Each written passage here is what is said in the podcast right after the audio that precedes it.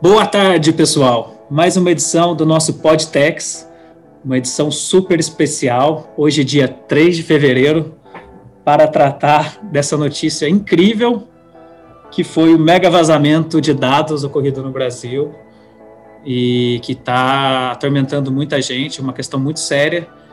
E a gente tem hoje dois convidados muito especiais para poder falar com a gente, duas pessoas que eu admiro muito, são parceiros aí de, de longa data. É, estou aqui com, com o Fávero, é, especialista em segurança da informação, uma carreira brilhante nessa área, passou por Ernst Young, IBM, hoje é consultor privado de temas ligados à segurança da informação. E aí, tudo bom, Fávero?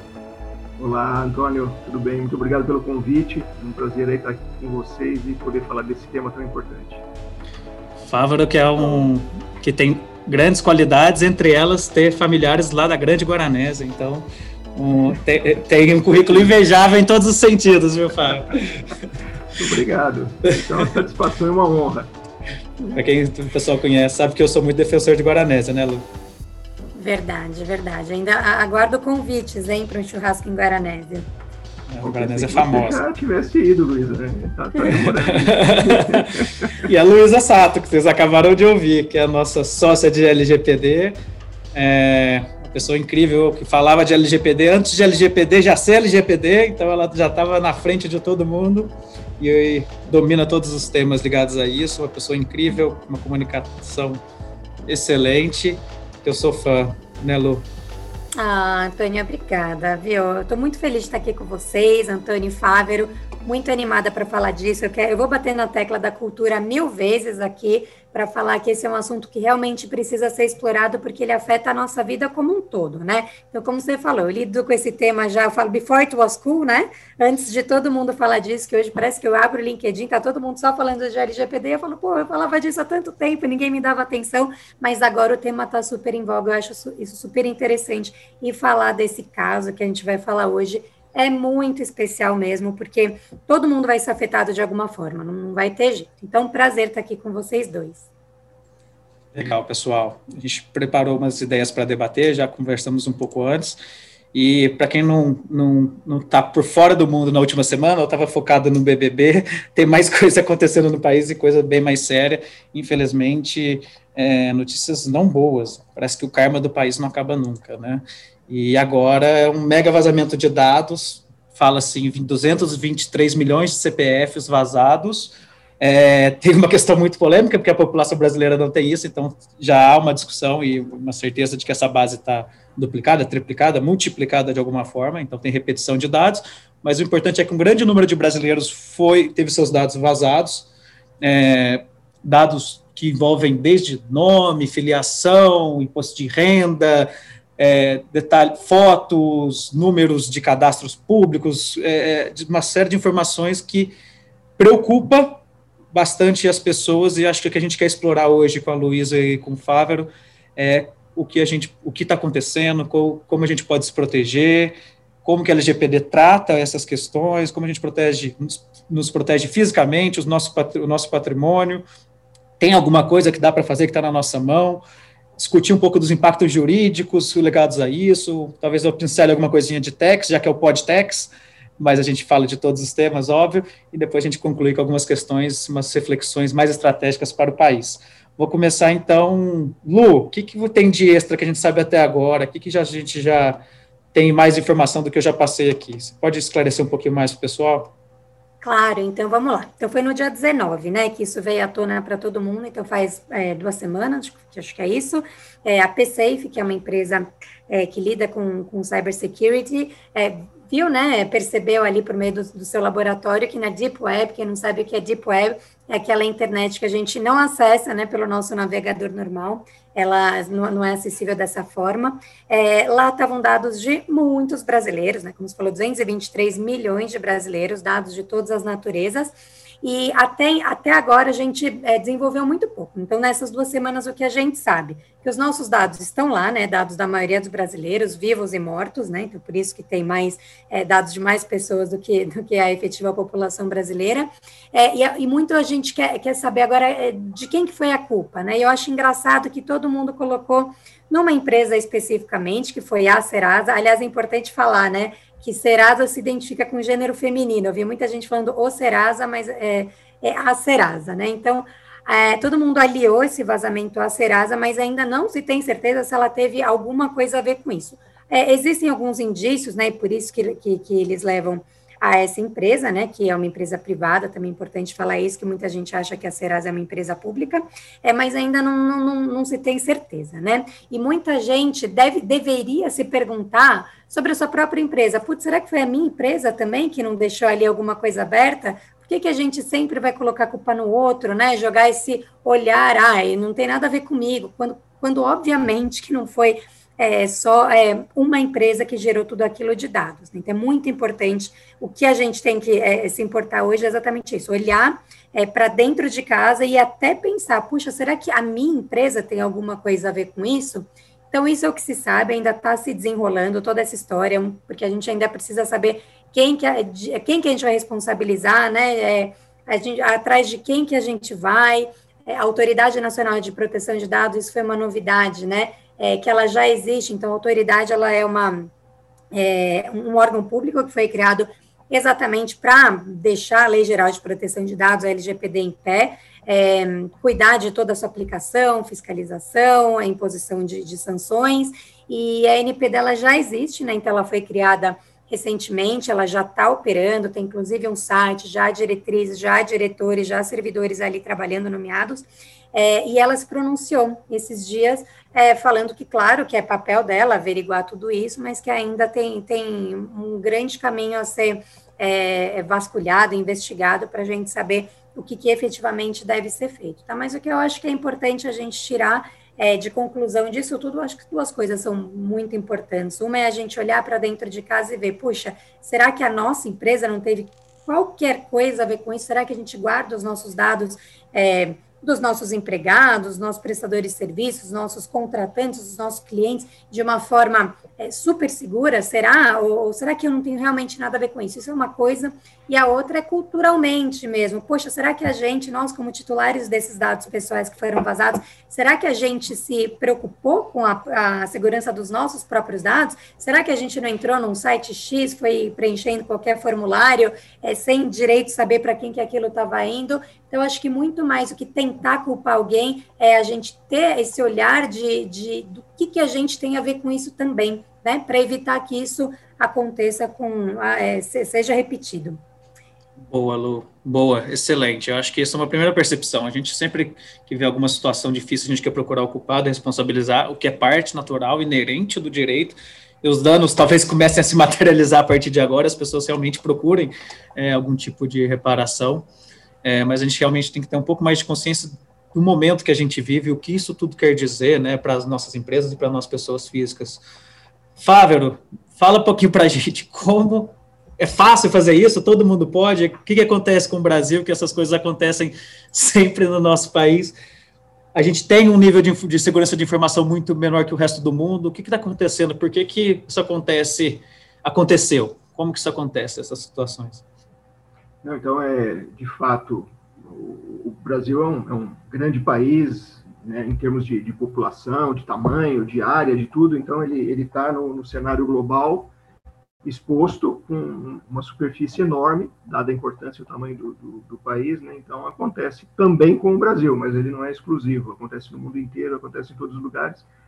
E, e com diferentes graus de severidade, como, por exemplo, alguns tipos de fraude especificamente, especificamente as fraudes financeiras, é, elas aqui no Brasil já acontecem é, com uma certa frequência e, e, com um certo volume de, de dano, né, de dano financeiro no caso, maior que outros países comparáveis, né? Só, só para citar um caso, o, o, nosso país ele adotou medidas de proteção antifraude mais sofisticadas antes que o, o próprios Estados Unidos, que tecnologicamente sempre foi um país mais avançado, E aqui no Brasil, por exemplo, o chip que hoje todo cartão de crédito tem, é, os Estados Unidos implantou isso depois que o Brasil. O Brasil adotou primeiro e, e não por, por preciosismo, por boa prática, mas por necessidade absoluta de, de conter as fraudes de cartão que elas escalaram as alturas aí no início dos anos 2000 muito mais forte do que em qualquer outro lugar do mundo.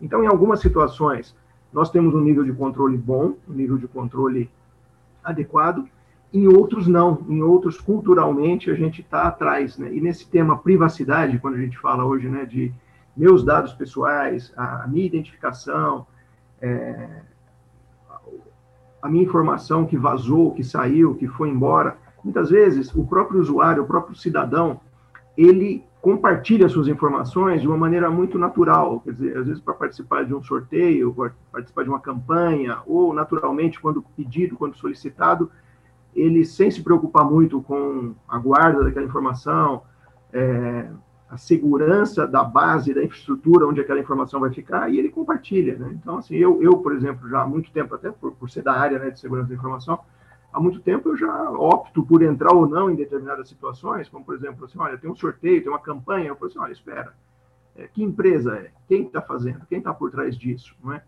Mas nem todos, né, e a gente vê isso em alto grau aqui no, no país, se preocupam e acabam compartilhando os dados.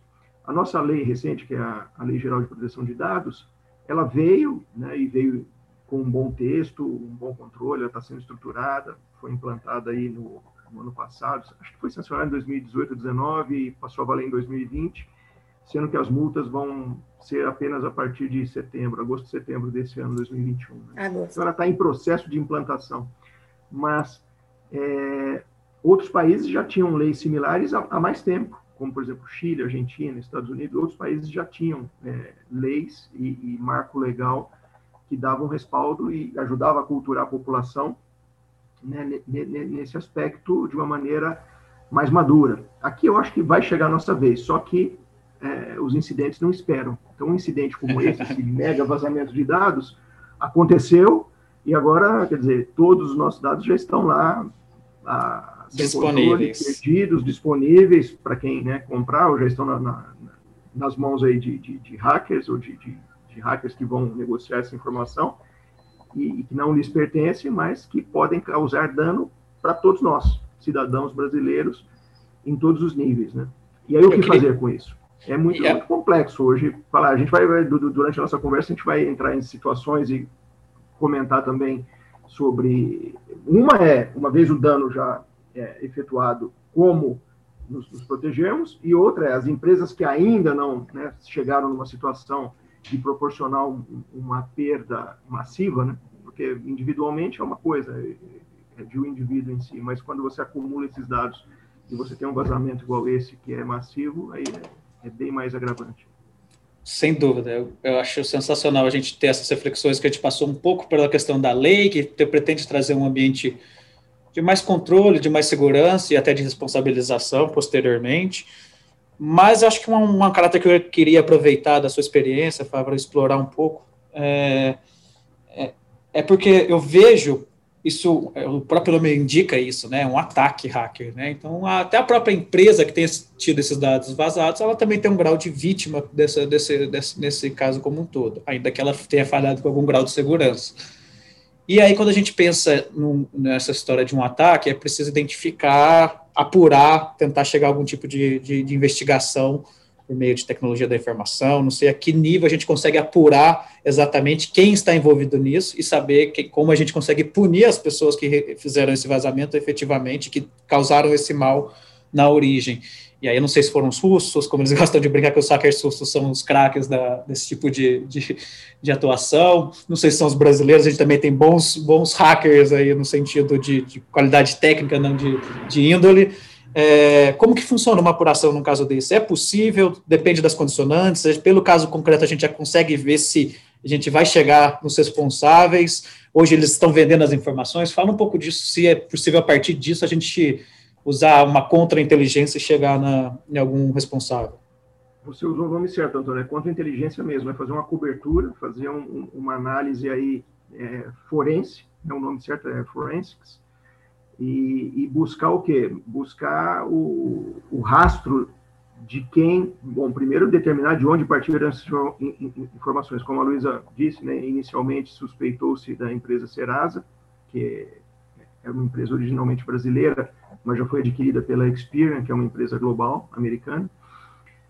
E, mas ela, ela se pronunciou dizendo que, apesar de que ela né, possui grande parte desses dados similares, ela não tem ainda nenhum indício de que saiu dela. Ela não tem, nos controles de segurança que ela tem e, e nas trilhas de auditoria, ela não conseguiu determinar se saiu de fato dela e ela está tentando ali até se defender dizendo, né, que não foi e como ela vai provar que não foi, né?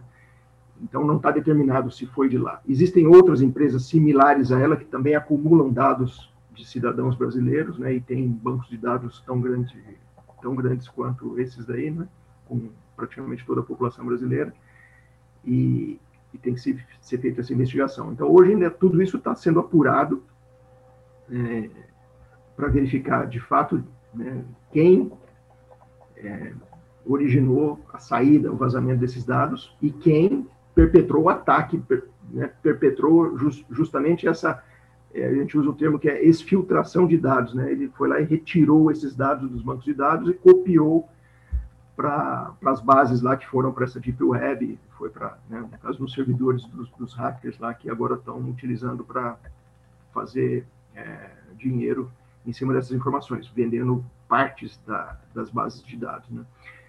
E aí, e aí... É, o risco é enorme, né, Antônio? O risco agora é enorme, porque assim, você pode não conseguir determinar. Eu acredito que vai ser determinado, mas pode se acontecer de, de, de não determinar. E aí as, as condições de o que fazer com relação aos danos que vão ser gerados. Você ia perguntar, Antônio? Pode ir. Eu ia aproveitar para perguntar, porque normalmente, né, eles têm aquele termo em inglês para quando está fazendo uma investigação, que é follow the money né? E nesse caso não tem como seguir o dinheiro porque são criptomoedas, né? Então, o que eles estão pedindo como resgate, elas são irrastreáveis, como que funciona isso?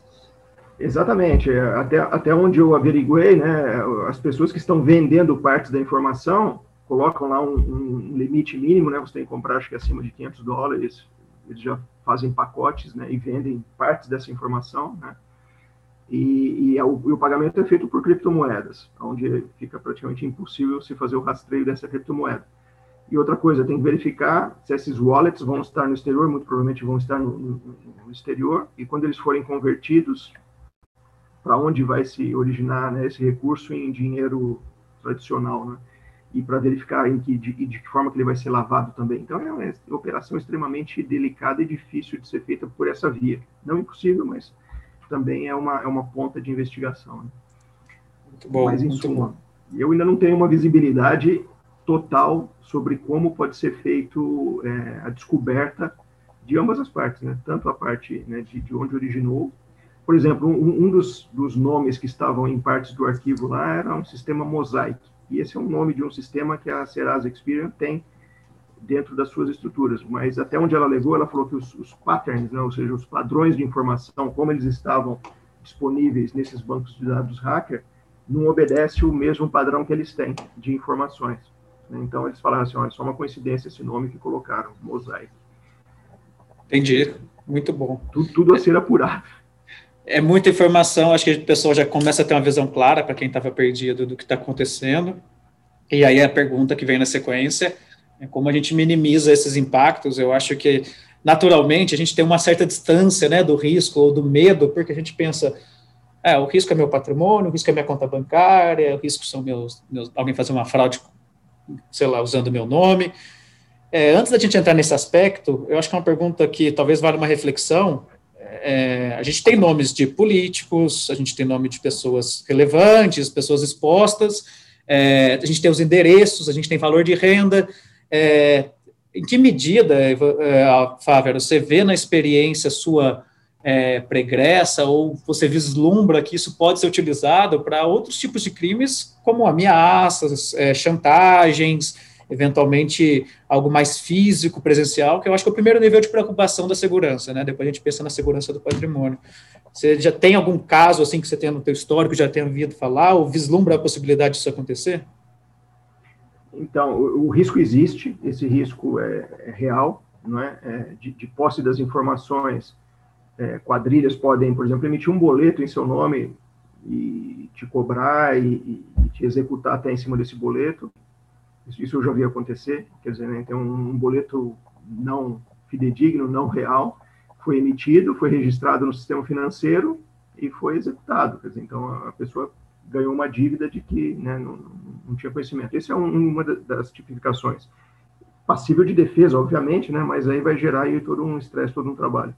Outra coisa é você começar a ter o, o famoso identity theft, né, o furto de identidade, e esse é muito mais comum no mundo inteiro, onde esse risco se é, tangibiliza com a abertura de, de contas que você, né, em seu nome, né, o nome do, do, cidadão que teve os dados ali vazados, que ele não tem nem conhecimento. Então, por exemplo, num banco onde eu não tenho relacionamento, vai ser aberta uma conta em meu nome, com o meu CPF, com o meu endereço, com o meu score bancário, e em cima dessas informações vão ser feitas operações em meu nome, como, por exemplo, de empréstimos, de transferências, qualquer tipo de, de transação ali, não é? e que, em última instância, está registrado no meu nome. Quando eu tiver que fazer a contraparte, muito provavelmente o banco, a instituição que teve essa fraude ali é, perpetrada, ela vai vir em cima de mim, né, que sou o cidadão real que está o nome lá dentro. E eu não tenho nem conhecimento daquilo. Então, você vê aí a, a magnitude. Um outro exemplo que a própria Luísa comentou hoje, né, durante a nossa conversa inicial, foi da de FGTS, né? Acho que você também corroborou com essa informação, né? de fato, muitas pessoas têm, têm fundos em FGTS que, sob determinadas circunstâncias, ela tem o direito a fazer o saque. E isso é comum, eu já vi acontecer, onde a pessoa original ia fazer aquele saque, mas num momento anterior, e às vezes esse momento são minutos, são horas anteriores àquela né, autorização para realizar o saque, ele já tinha sido feito. Né? Contas da Caixa Econômica Federal, contas do FGTS, que a pessoa tem ali muitas vezes aí o pecúlio de uma vida inteira, e o hacker conseguiu sacar esse dinheiro antecipadamente. Aí a pessoa perdeu. E eu posso até te falar de outras fraudes também, né, que você me, me perguntou de casos reais, né, onde eu vi o seguinte, um sistema de pagamento onde é, a conta de pagamento estava zerada, porque não tinha nenhum pagamento, mas a pessoa, quando fez a venda, ela recebeu o crédito naquela conta, só que o hacker já tinha aquela conta é, furtada. Ele já tinha controle e domínio sobre aquela conta, ou seja, as informações necessárias para se identificar e se autenticar como se o possuidor legítimo daquela conta o fosse. E, e o hacker percebeu a sensibilização da conta no momento né, do depósito e ele foi lá e sacou o dinheiro antes do, do usuário legítimo. Quer dizer, então, assim, o, a capacidade do hacker de fazer é, estragos aí com esses dados é enorme, é imensa. Né? Então, de fato. o que nós todos, como cidadãos, temos que fazer agora é ficar mais atentos que o normal. Eu acho que um nível de conscientização tem que crescer em toda a população. Né? Por exemplo, eu já tenho o hábito de, junto à minha família, passar sempre em gotas, né? porque se eu também começar a falar muito sobre esse tema, vai ficar exaustivo e cansativo, talvez tenha um efeito adverso. Mas ali no, no conta-gotas, eu vou passando algumas dicas né, para família, família próxima, né? filhos, é, primos, tios, parentes, onde eu vou falando, olha, cuidado com o WhatsApp, cuidado com tal tipo de informação. É, se você recebe um, um contato que você não tem a, a, certeza de quem está fazendo esse contato, não comece já respondendo a, a, as perguntas ou entregando as informações que essa pessoa está pedindo. Né? Tenta né, pedir um tempo para você analisar, consulta com alguém. Quer dizer, então, esse nível de conscientização que a população, de certa forma, já vem adquirindo, é, tem que ser agora num nível muito mais forte, porque eu imagino que uma avalanche de situações vão vir daqui para frente, com essa disponibilidade de dados. É isso. Né? Então, assim, a, a população, assim, uma, fazendo uma comparação, né, assim como nós tivemos a pandemia que foi massiva um ano atrás, né, de um dia para o outro, todo mundo teve que mudar a sua vida, nós agora, nesse ano, vamos ter que mudar a nossa vida para esse nível de estar mais alerta, de saber se defender mais e saber até se uma vez que aconteceu ou começou a acontecer, como você minimizar as perdas, né? Você já teve a conta aberta lá que você não tem mais controle, você perdeu o controle de uma conta que você tem. O que fazer? Como se defender? Como buscar ajuda? Quer dizer, então tudo isso vai ter que estar mais no, no dia a dia das pessoas, né? E, eu, e, aí a gente vê o nível de exemplos assim de casos é astronômico. Por exemplo, a, a fraude de WhatsApp que hoje está muito em voga todos nós provavelmente já passamos aí por uma tentativa né, de alguém mandando uma mensagem ou fazendo um contato para pedir né, que, que a gente passe aquele, aquela sequência de números lá que ele excita e gera no nosso telefone para obter o controle da nossa conta. No Brasil é imenso, quer dizer, o volume são de milhares todos os dias de, de pessoas que caem nesse golpe, que é um golpe, se a gente analisar ele profundamente, tecnicamente, até relativamente simples, mas que causa danos. É, e, e, acho que esse primeiro ponto que você trouxe da atenção, às vezes a gente lidar com, com pessoas que têm menos familiaridade com as tecnologias, acabam ficando é, mais, mais sendo vítimas mais fáceis para esses, esses esquemas, é, mas de qualquer forma, acho que com, diante dessas informações, todos nós precisaremos estar muito mais atentos. A percepção que nos passa é que o nível de informação de dados que vazou é, torna as pessoas, mesmo aquelas mais cautelosas, devem estar nesse momento um pouco mais atentas. Não necessariamente a gente vai ter situações presenciais ou de troca de informação, de ter que te pedir dados adicionais para as novas fraudes. Realmente o nível da, de, de que isso pode chegar é, é muito grande com esses dados todos né, de, de novas fraudes, novos formatos de, de poder realizar isso. E, e passa na cabeça, acho que de todo mundo, é como que eu, se existe alguma forma de eu minimizar, hoje, por exemplo, trocar senhas de, de, de banco, trocar senhas de, de e-mail, é, mudar dado, alguma, dados que sejam que eu possa alterar, até alguma coisa que é possível fazer hoje no nível da pessoa, né? Não estou pensando aqui no governo, nas autoridades, na polícia, mas nós temos tem alguma coisa para remediar? Temos, temos sim falando em, em termos de, de, pessoas físicas e de empresas também, né? Vamos falar primeiro de pessoas físicas. Um, uma coisa boa é você ter um domínio sobre, é, falando até em proteção contra fraudes financeiras, um domínio sobre as suas contas. Por exemplo, hoje um sistema novo que a gente tem no Brasil desde novembro do ano passado é o Pix. Né? O Pix permite você fazer é, transações em questão de, de minutos, né? e, e, são finais. Né? Uma vez feita, você não consegue reverter. Então, por exemplo, a, a, todo mundo já cadastrou as suas chaves Pix?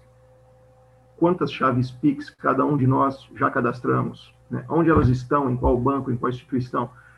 E, e será que alguém cadastrou uma chave Pix em nosso nome?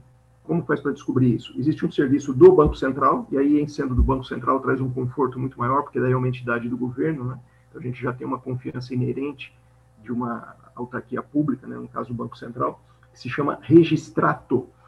Esse serviço Registrato do Banco Central, e, e, e eu fiz esses dias justamente por conta desse mega vazamento, que você consegue entrar nesse serviço, se cadastra, você, claro, tem que fazer com a cautela de saber que está transacionando exatamente com o Banco Central, não é um, não é um site fake, não é um website né, errôneo, é, é, o, é o Banco Central, e você faz nesse site o serviço registrato e você tira relatórios, por exemplo, de todas as dívidas que você tem, onde essas dívidas estão, em qual instituição financeira, em qual volume, quantas chaves PIX você tem, em quais instituições elas estão.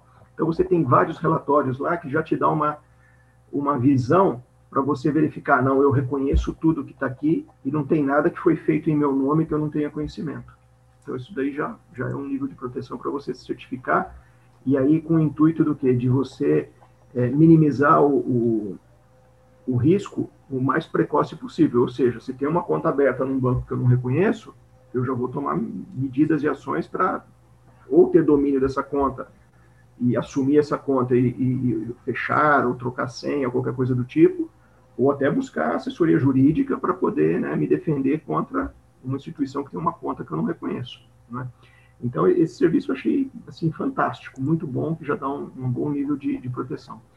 Com relação às empresas, acho que é importante também a gente falar, né, que a gente sempre acaba tendo também uma visão empresarial, as empresas também precisam, é, e, todas elas, de certa forma, já fazem um nível de contenção de risco, de análise, de auditoria, de proteção e segurança da informação, mas agora num nível muito maior, de identificar todos os seus ativos, de mapear todos os seus dados e saber tanto do ponto de vista de ela ser usada dentro de uma fraude, porque também, junto com esses bancos de dados e os 223 milhões de identidades que foram vazadas, tivemos lá um número, acho que foram 40 milhões de CNPJs, que aí diz respeito a pessoas jurídicas. Né?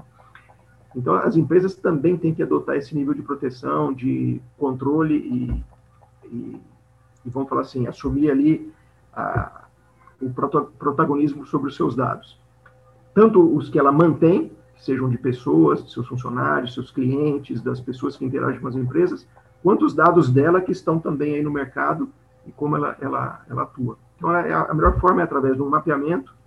Uma vez que ela mapeou, ela vai saber o risco de cada um desses dados que ela tem, a proteção sobre esses, esses, esses é, ativos de informação que ela conseguiu mapear, que ela tem ali domínio e controle sobre eles, a detecção de possível descaminho desses dados, é? e aí é, você ter também a resposta para incidentes, se acontece comigo, qual é a resposta que eu vou dar, em qual tempo, eu faço uma detecção precoce, uma resposta efetiva, e finalmente uma recuperação, ou seja, uma vez que o dano já está aí conflagrado, como é que eu recupero aquela situação e volto para o estágio inicial, onde eu volto a ter domínio e proteção. Boa, muito boas as dicas. É, acho que excelente esses, esses comentários. A gente tem uma visão maior agora dos fatos, dos riscos, de como a gente pode ou como a gente deve estar atento. E o próximo nível, que acho que vem, vem um pouquinho dos aspectos jurídicos, aproveitando aqui a presença da, da Luísa Sato para poder falar um pouco com a gente, que ela já pincelou ali um pouquinho da LGPD, falou de onde pode ser a origem, independente de quem seja, a gente vai ter uma investigação, qual foi a origem desses dados vazados, mas a gente começa a se questionar como a LGPD nos protege disso, ou traz uma responsabilização, como que funciona, Lu? O que, que ela traz de extra aí? Pode punir já? O responsável já vai ser punido? Quais são os valores que, que vem de punição? A lei é boa mesmo ou não é? é? Maravilha. Funciona? Achei super legal essa pergunta, Antônio, porque muita gente fala, putz, mas que bom que isso aconteceu bem quando a lei já está vigente, né? Veio a LGPD para salvar todo mundo, salvar a pátria. E não é bem assim, né? Então, a LGPD, ela entrou em vigor, verdade, ela já está vigente, ela entrou em vigor em setembro, e tem ali uma série de... de o, o propósito dela é justamente regular o tratamento de dados pessoais. E tratamento é qualquer ação que a gente conseguir pensar, e dado pessoal sempre aquele que se refira a uma pessoa física identificada ou identificável, né? Identificada é quando você consegue já diretamente por aquele dado encontrar a pessoa, então CPF, RG, um nome completo, é, e, e identificável é quando você não consegue identificar diretamente, mas dentro de um contexto, de uma combinação com outros dados, você consegue chegar naquela pessoa específica. Então, a LGPD trata desses cuidados com esses dados pessoais. E ela estabelece ali uma série de diretrizes que todo mundo precisa seguir, sejam empresas do setor é, público, como todos, é, é como do setor privado, todo mundo precisa seguir aquelas regras. Pessoas físicas, pessoas jurídicas, todo mundo tem que obedecer tudo que está ali, tá? Então, ela já está valendo. É, só que o que, que acontece? Ela é boa, ela é excelente, ela é baseada num, num, padrão internacional. Então, pensando que isso daqui não é uma lei nossa, também muita gente fala, nossa, isso daí é uma super burocracia, né? Que só, só podia ser Brasil e, e não é. O Brasil, inclusive, está bem atrasado com relação a uma lei específica de proteção de dados, né? Está bem atrás nessa corrida. Mas a lei é ótima, ela foi baseada num padrão internacional que é excelente. Mas o que, que a gente precisa para essa lei ser aplicável de uma forma bacana, de uma forma interessante? A gente precisa que tudo que está ali, ali escrito, né, seja muito bem aplicado na prática. E a gente precisa muito de uma autoridade, que inclusive está ali prevista, a Autoridade Nacional de Proteção de Dados, a gente precisa desse órgão forte fazendo é tudo que tem que fazer, né? Tudo que está escrito ali na lei para deixar essa lei de pé. Então, por que, que eu digo isso? Porque todo mundo fala, ah, LGPD está então pronto, não tinha que ter esse incidente de segurança, não tinha que ter esse vazamento. Só que não é por aí, né? Vamos pensar aqui no Código Penal. É porque o Código Penal existe, então não tem mais crime, não tem mais roubo, não tem mais furto, não tem mais estupro? Não, os crimes acontecem, só que que, só que, que, que é, existe? Uma responsabilização né, de quem descumpre ali o que está escrito no Código Penal e também existem autoridades para deixar, é, para punir quem comete aqueles crimes. E da mesma forma, a LGPD, ela vai impedir que incidentes ocorram? Jamais, né? Então, o Flávio deve ouvir isso direto, né? Que a gente tem três certezas hoje na vida. Inclusive, agora que a gente está falando dentro do Podtex, falar isso, né? São três certezas que a gente tem na vida, que são a morte, os tributos, né? E, e, a ocorrência de incidente de segurança da informação. Isso vai acontecer nas nossas vidas. E não é LGPD que vai impedir que eles existam. Eles vão ocorrer. O que acontece agora é que existem ali todas as diretrizes, todos os caminhos, procedimentos que a gente precisa seguir, né? Tanto para evitar que eles ocorram, como ao eles terem acontecido, o que, que a gente faz com isso? Então, de novo, não é a lei que, que impede que eles existam, eles vão existir, mas ela dá ali todo o caminho das pedras para evitar que eles ocorram e, na ocorrência, o que, que a gente precisa fazer é, para gerenciar os riscos, para punir os envolvidos, tudo isso. É, com relação às sanções, o que, que a lei fala? A lei está em vigor, né? então a lei está em vigor desde setembro, mais a parte de sanções administrativas, que são aquelas que são aplicáveis por essa autoridade, Aí essas não, essas vão começar a valer a partir de 1 de agosto. E o que, que tem, né, ali dentro dessas sanções administrativas? Tem uma, um, um, monte de coisas. Então, tem ali desde a advertência, que é aquela bronca, né, é, que a autoridade vai lá e vai falar para a empresa: olha, você fez besteira aqui, você não usou uma criptografia decente, deixou a porta aberta para hacker entrar, ou a sua, os seus empregados eles não estão nem aí com proteção de dados, ninguém põe senha no computador, vai na praça de alimentação, deixa aquele famoso crachá segurando mesa. Então, não tem, sua empresa não tem uma cultura de proteção de dados, mas tudo bem, você é, teve aqui uma violação ou outra é, da, da LGPD, mas foram coisas pequenas, sem possibilidade de dano para os titulares, toma aqui uma advertência. E aí, tudo bem, isso aqui, essas sanções podem ser muito mais gravosas do que essa. Todo mundo fixa muito na tal da multa dos 50 milhões de reais, que ela existe, mas assim, é, não é para a gente também achar que, meu Deus do céu, vou violar qualquer parte da LGPD e aí eu já vou sofrer uma multa de 50 milhões. Não é bem por aí, né? Então, a LGPD ela estabelece uma multa, pode ser é, tanto diária ou total, mas limitada por infração a 2% do faturamento daquele, do grupo econômico é, dentro do território nacional. Tá? Então, 2% do faturamento do grupo econômico em território nacional, limitada a 50 milhões de reais. Então, já parte por aí. Se você tem uma startupzinha minúscula, uma padaria, tal, você pode ter um incidente de segurança da informação, mas difícil você ter uma multa de 50 milhões, porque você teria que ter, no mínimo, um faturamento de 2,5 bilhões de reais por ano, e, e, assim, uma empresa bem grande que tem isso, né? Além da multa, que pode chegar a isso, e de novo, é por infração, então uma empresa gigantesca que realmente tem esse faturamento e tenha várias infrações, não se importe com proteção de dados, tal, seja reincidente, tudo, tudo isso por infração, esse valor pode, inclusive, ser somado, né? É, então, se ela tiver 10 infrações no ano, então, é, isso, isso, daí vai, vai subindo, né? Vai sendo somado esse valor por infração.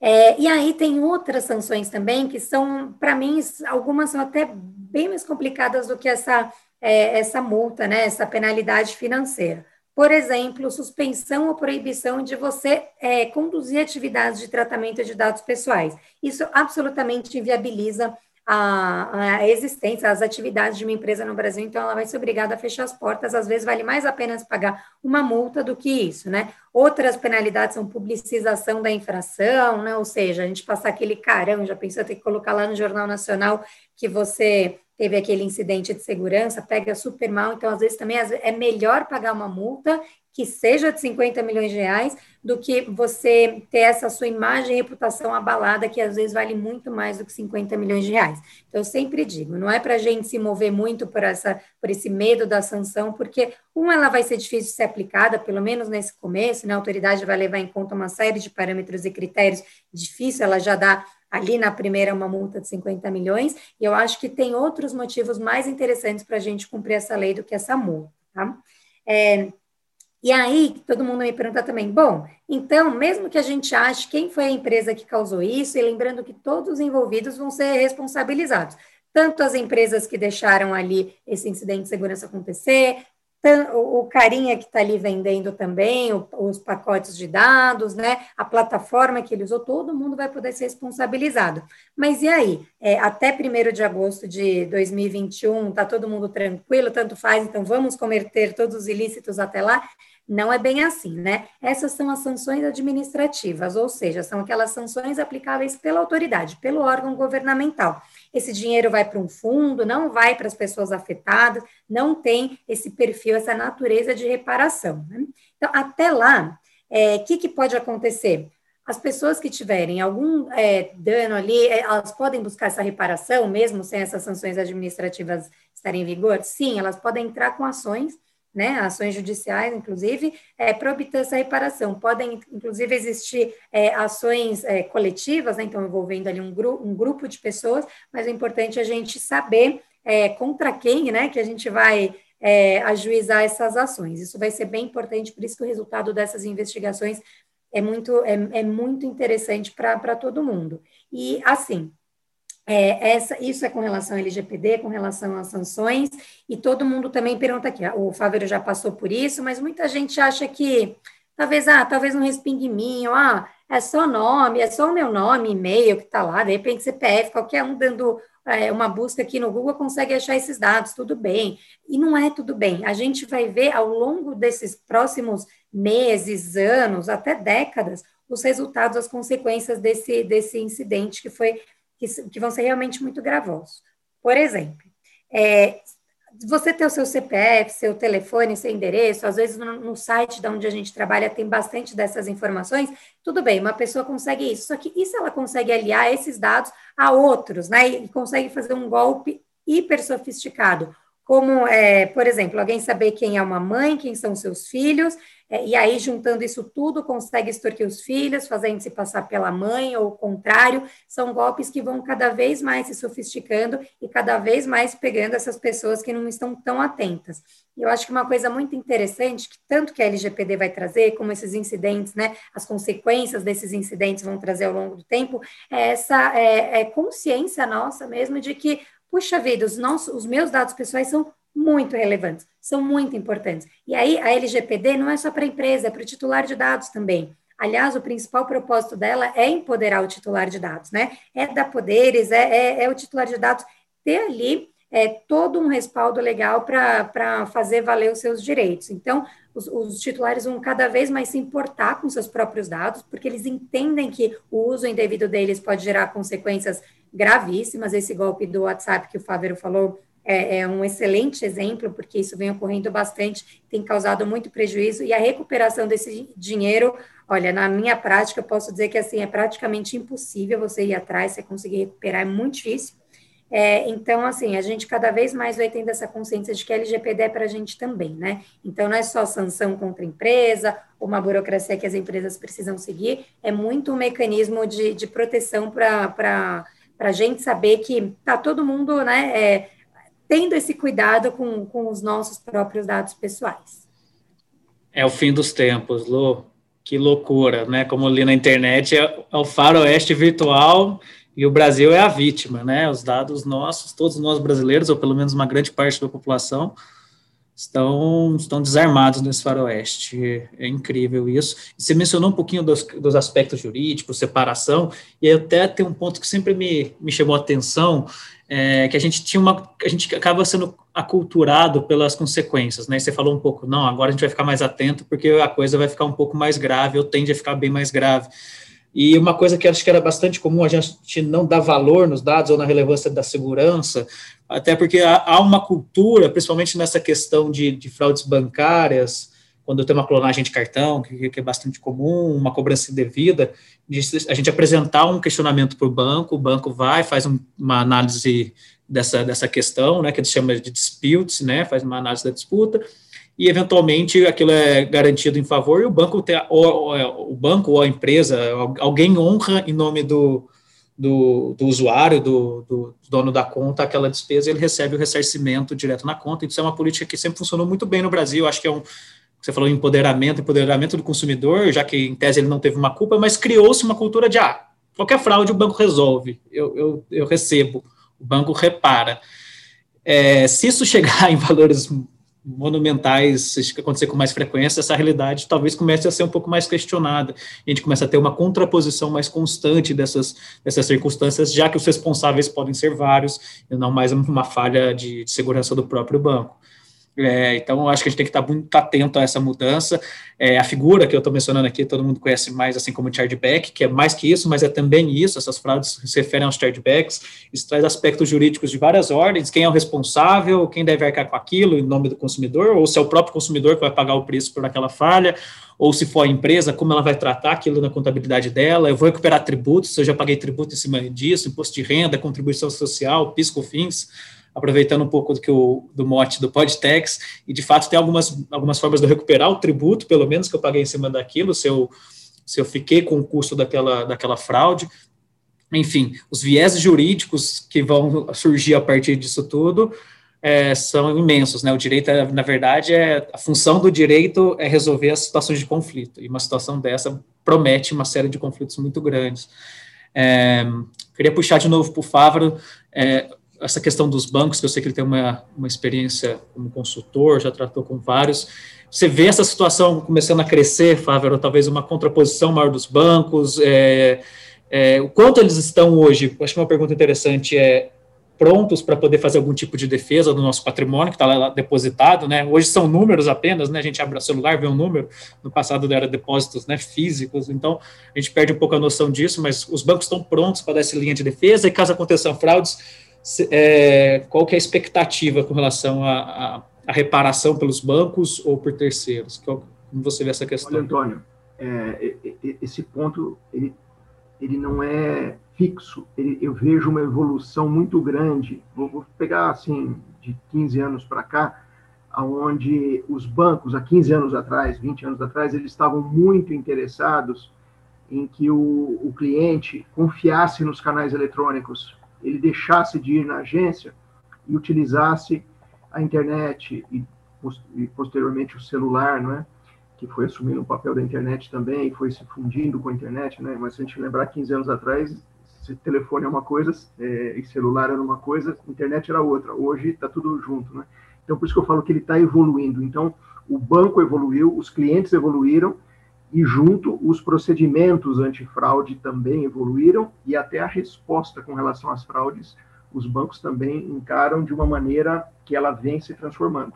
Então, no passado, há 15 anos atrás, era comum, era, era prática comum o banco é, fazer o ressarcimento de possíveis fraudes ali com cartão, com ATMs, com internet banking, com web banking, com mobile banking, que é a o banco pelo celular, de uma maneira assim muito mais fácil e rápida, porque ele tinha um interesse em que a comunidade de usuários e clientes confiasse no canal, porque os custos de uma transação num canal eletrônico, né, ela é infinitas vezes mais barata do que uma transação presencial ou por telefone tradicional, né, que você liga e conversa com o um operador do call center. Então, os bancos tinham muito esse interesse, eles acabavam já provisionando é, partes ali da economia que eles faziam com relação ao volume derivado dos canais tradicionais, aí diga-se agência, né, call center ou, contato presencial, para os canais eletrônicos. Isso gerava um, um lucro enorme, porque a, a redução de, de, custos era, era massiva, era muito grande, e eles pagavam as fraudes mais facilmente. Só que é, nós já vencemos essa etapa. Hoje em dia, todo mundo já prefere né, a gente não faz a transação eletronicamente porque a gente quer que o banco gaste menos. Não, a gente faz porque ela é mais cômoda, é, é, é natural, é as próprias novas gerações, né? já foram acostumadas, já nasceram e, e, entraram no sistema financeiro através dos canais eletrônicos. Então, o mundo todo se transformou, os bancos evoluíram, aí, o advento até das fintechs, né, empresas aí que surgiram né, para suprir muitas, muitos dos serviços dos bancos e de investimento e de empréstimos e de tudo, já são totalmente eletrônicas, nem existe mais agência física nem nada. Então, como o mundo evoluiu, os volumes também mudaram e hoje o banco tem um volume muito mais significativo de transações e, por conseguinte, de fraudes também nesses canais. E o banco já vem fazendo um trabalho de aculturamento dos seus clientes para que eles né, tomem as devidas medidas de proteção, como, por exemplo, não revelar a senha, não compartilhar a senha, é, estar com o sistema atualizado, é, cuidado com o tipo de canal que ele vai usar, se é um computador de um cybercafé, se ele utiliza ou não utiliza e, e o que fazer depois de utilizar. Né? Então tem toda uma educação, uma cultura, um, um, nível de conscientização para o usuário colaborar também com a proteção da sua própria conta, né, que em última instância vai gerar uma fraude financeira para o banco. Né. E aí os bancos, o que eu tenho visto é, com relação a esses canais eletrônicos, sejam eles né, cartão, é, internet bank, mobile bank, qualquer tipo de canal eletrônico que o banco disponibiliza, ele sim, ele dá o suporte ao cliente, ele faz a devida averiguação de como ocorreu aquele fato né, de fraude, né, como foi o desvio, e se o banco percebe que o cliente foi negligente naquelas medidas básicas de segurança, ele não está ressarcindo mais. Então ele, ele fala assim, olha, e eu já vi casos reais acontecendo assim, onde, olha, você você foi relapso, você compartilhou senha, ou você deu o seu cartão para outra pessoa. Quer dizer, então, se a pessoa não foi diligente na proteção, ela pode ter a fraude não é, ressarcida. E o que, eu, o que eu vejo também é que o banco ele, ele vai ser condizente dizendo assim o quanto de culpa que ele tem naquele caso, ou seja, ele, ele lançou um produto ou um serviço muito precocemente antes de todos os testes ou de toda a maturação daquele canal, até para ter um ganho ali de time to market, né, para chegar na frente da, da concorrência, e, e, aí, por conta disso, alguma vulnerabilidade foi explorada, então o banco tem parcela da culpa, ele vai ser mais facilmente ali, é, vamos falar assim, adepto a ressarcir aquele, aquele evento, até para melhorar o seu canal e funcionar como um teste. Né? Isso também ocorre, né? ou seja, na, na, nas empresas, principalmente as empresas financeiras, essa questão né, de você chegar primeiro, então você acaba não fazendo muitas vezes todos os testes ali necessários. Muito bom, e, muito bom. Então, ou seja, o que a gente vai ter né, cada vez mais é isso, Antônio e, e, e Luísa, né? Assim, a gente vai ter a averiguação, a necessidade até de profissionais como é, eu, né, que sou um profissional de tecnologia e segurança da informação, funcionando como um mediador, onde a gente vai olhar assim, olha, até que ponto o produto era robusto, o banco tomou todas as medidas para dar para o usuário uma ferramenta com níveis de controle, até de limitação, ou seja, se você tem um limite para fazer uma transação, por exemplo, de uma transferência por TED na sua conta, que não pode ser acima de 10 mil reais ou 20 mil reais, isso tem uma razão de ser. Ou seja, a fraude já está limitada naquilo, se alguém tiver o seu domínio da, da conta, ele vai fazer, mas vai estar tá limitado naquele patamar ali, não é? Então, Interessante. Isso, o banco também tem que mostrar a diligência dele e o cliente também, claro, se defender mostrando, olha, eu fiz tudo conforme foi recomendado, seguindo as melhores regras de segurança preconizadas pela própria instituição financeira, é? e assim mesmo, por, um, por uma culpa aí não minha, eu tive a minha identidade furtada ou a minha conta interceptada e a fraude ocorreu. Ou seja, aí vai ter uma disputa, como você usou até esse termo, né? vai ter essa disputa onde cada um vai lançar mão aí dos seus níveis de, de, de conduta, de proteção, mas eu diria, as pessoas têm que, têm que se acautelarem cada vez mais para obter a informação e seguir os procedimentos de segurança. Isso é excelente. De fato, além daquelas informações de ter mais atenção, tem medidas práticas, né? Não é só estar tá de olho, mas é usem os sistemas, usem os procedimentos de segurança, é, aquela velha história que ninguém obedece de usar senhas que não tem nada a ver com os nossos dados, é, criar senhas complexas, não são regras bestas e agora, mais do que nunca, a gente está mais exposto. É, reflitam e, e, pensem um pouco sobre isso, até para uma situação de segurança amanhã você buscar uma reparação e ter esses argumentos ao seu favor. Pessoal, é, eu queria partir agora para uma, uma conclusão. Eu sei que esse papo a gente tenta levar de uma forma leve, mas é, é, é o que é, né? Aquela famosa história, a notícia não é uma notícia positiva. É, não gostamos de, de, ser alarmistas, causar um certo desespero, mas acho que só essas dicas de atenção e gerar na, na, essa consciência na, na população é muito importante. Eu queria fazer uma comparação breve aqui com aquela capa da revista que fala que falou há um tempo atrás que os dados são novo petróleo. E aí o termo vazamento vem muito a, a, calhar, né? Porque o desastre que lá é ambiental, aqui é social, é financeiro, a partir de um vazamento, são, é uma metáfora que combina bem esse, nesse paralelo. E eu queria ah, é, eu vou, eu vou ousar, vou, vou falar no tom negativo, depois eu quero que vocês se virem para deixar uma mensagem positiva no final. Mas eu fico extremamente preocupado, obviamente, com a estratégia de segurança do país. É, a gente talvez precisasse é, ter um, nível de, de, preocupação ou estratégias mais claras. A gente debate muitas coisas efêmeras no nível político. É, eu brinquei do BBB e ele domina a pauta hoje, na semana, na semana de uma questão como essa, ele domina a pauta de todos os principais noticiários na internet. É, e falta na discussão política, às vezes, o fim das paixões né, de direita e esquerda e refletir o que é realmente estratégico e importante para o país. O petróleo vem de novo a calhar, a gente fala muito com relação à Petrobras e como a soberania do petróleo é estratégica. E eu não sei se esse é um discurso mais relevante para a época do Getúlio, e hoje o que a gente tem de relevante estratégico é cuidar da nossa segurança de informações e talvez a gente tivesse que estar gastando energia em educação, em cultura, em sistemas de, de que pudesse formar profissionais que, e, e trazer uma, um ambiente de, de, de, tecnologia da informação mais, mais seguro e, e, e mais moderno para o país. A gente sabe que tem algumas coisas sendo feitas, tem muitas iniciativas e muitas pessoas trabalhando por isso, mas essa preocupação de uma forma mais estratégica, enquanto soberania nacional de fato, porque hoje a gente é está é, tá exposto para o mundo, para, os nossos dados estão expostos para, todos os tipos de fraude, não só para os saques brasileiros, mas saques de todos os lugares. Então, é sem dúvida algo que demanda e merece mais atenção é, das nossas autoridades para a gente ir além da LGPD e, e, pensar como a gente pode se, estar melhor posicionado. É, já aproveitando, já agradeço e dou as últimas palavras para vocês tentarem deixar uma mensagem um pouco mais feliz do que a minha para o pessoal de despedida. Obrigado, Fávero. Obrigado, Luísa. E, Fávero, suas palavras finais e a Lu fecha com chave de ouro. Tá bom.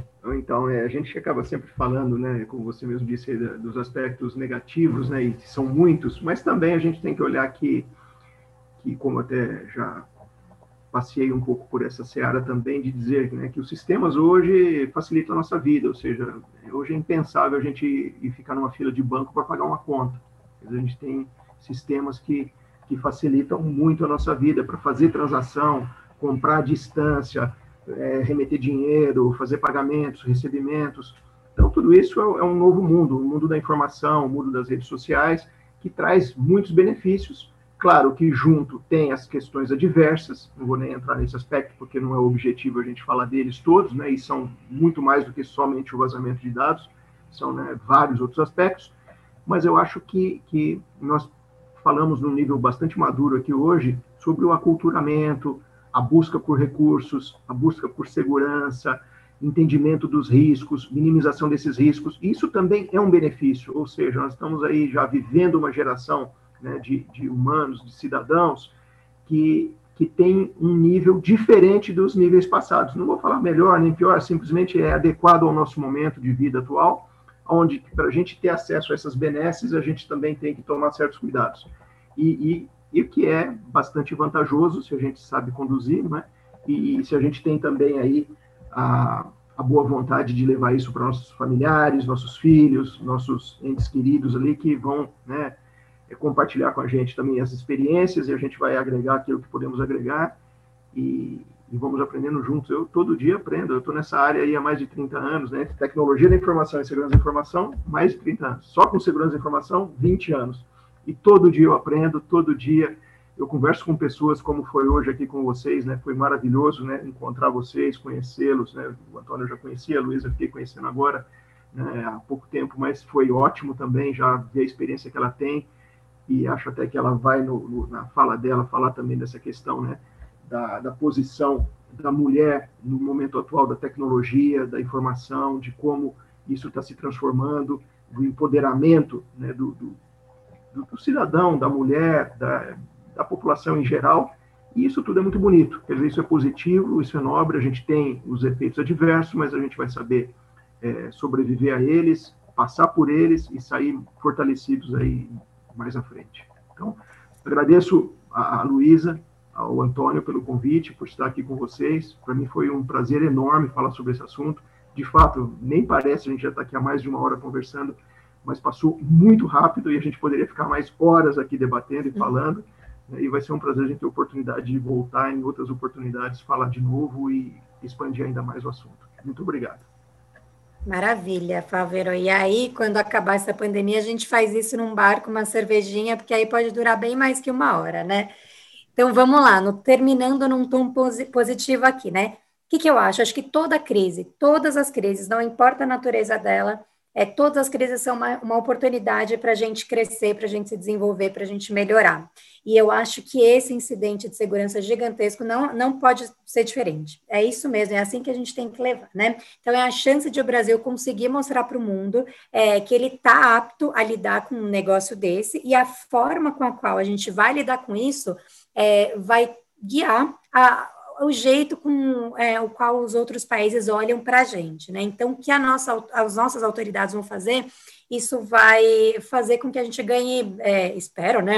Porque é num tom positivo, espero que a gente ganhe muito respeito, porque é, possivelmente, é, num futuro não distante, a gente consiga lidar com isso tudo, consiga gerenciar essa crise, é, minimizar os danos, minimizar os danos, responsabilizar os infratores. Então, é isso que eu vejo. É uma chance que a gente tem de mostrar que a gente está pronto é, para lidar com uma crise dessa. O Brasil não foi o primeiro, não vai ser o único a lidar com um incidente desse tamanho. Em 2017, a gente teve o caso análogo né, a esse, que foi da Equifax, lá nos Estados Unidos, e, e, e, lá ainda existem consequências, né? Três anos, é, quatro anos depois ainda tem consequências desse incidente. Aqui também não vai ser diferente, mas a forma com a qual a gente lida com isso é que pode fazer mudar todo, é, toda a forma com a, qual, com a qual o país é visto com relação à sua segurança da informação. E aí, Favero, muito legal, terminando num tom muito mais legal do que esse, falar da mulher, né? Porque a gente estava discutindo aqui na nossa conversa inicial, como eu acho interessante, bacana é, quando, quando eu trabalho com uma mulher é, na, na área de segurança da informação. Mulheres que trabalham com tecnologia na área do direito, é, tem muitas, lógico, só que é claro que a gente quer um papel maior ainda, né? Então, eu conheço muitas, mas eu acho que a gente tem a oportunidade agora, com a, com a matéria se desenvolvendo tanto, né? A gente tendo tanta demanda de trabalho, é, que a gente consiga se desenvolver mais, mais na área mais técnica, que é a sua, eu fico sempre muito feliz quando eu lido do outro lado com uma, com uma mulher. E eu fico muito, muito feliz com o que você me trouxe, que você vê que isso está crescendo, isso me deixa muito feliz. Eu acho que a gente tem que analisar por que, que mulheres na tecnologia ainda são minoria, como que a gente pode deixar de ser, porque é isso, né? Como a gente trabalha muito com tecnologia, que envolve inovação, nada é mais precioso, é mais favorável à inovação do que existir essa diversidade, né? Principalmente essa, né, que eu defendo tanto que é a de gênero, eu acho que isso é imprescindível que exista. Então, fico muito feliz de terminar é, com essas palavras. E obrigada de verdade, Fábio Antônio, por esse papo tão gostoso. Tá? Valeu, Lu. Mensagem final, então, consciência pessoal, atenção, sigam procedimentos temos boas é, defesas junto a, aos bancos, que já têm procedimentos avançados, como o Fábio narrou, temos autoridades que são muito corretas e muito trabalhadoras aí, o Banco Central e outros que tão, vão fazer seu papel, a própria polícia, mas não deixem tudo na mão deles. E mensagem final da Lu, mais mulheres em TI, para que a gente tenha diversidade. Pessoal, muito obrigado, foi excelente. Espero termos outras muito em breve. Abraços, tchau.